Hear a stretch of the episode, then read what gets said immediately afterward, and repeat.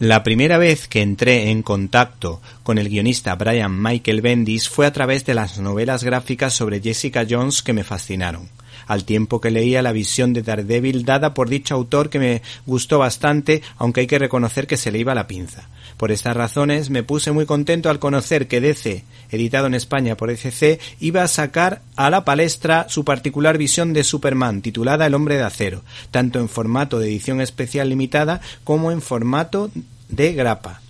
El cómic en cuestión es muy dinámico y los diálogos resultan convincentes, cercanos a la vida, cortos pero potentes, y en algunos momentos cargados de humor y en otros de dramatismo. En esta ocasión Superman deberá enfrentarse a un poderoso ser conocedor del universo kryptoniano, cuyo poder es superior al de nuestro protagonista, con lo que tendrá que idear un plan para librarse de él. Por otra parte, ¿Te está gustando este episodio?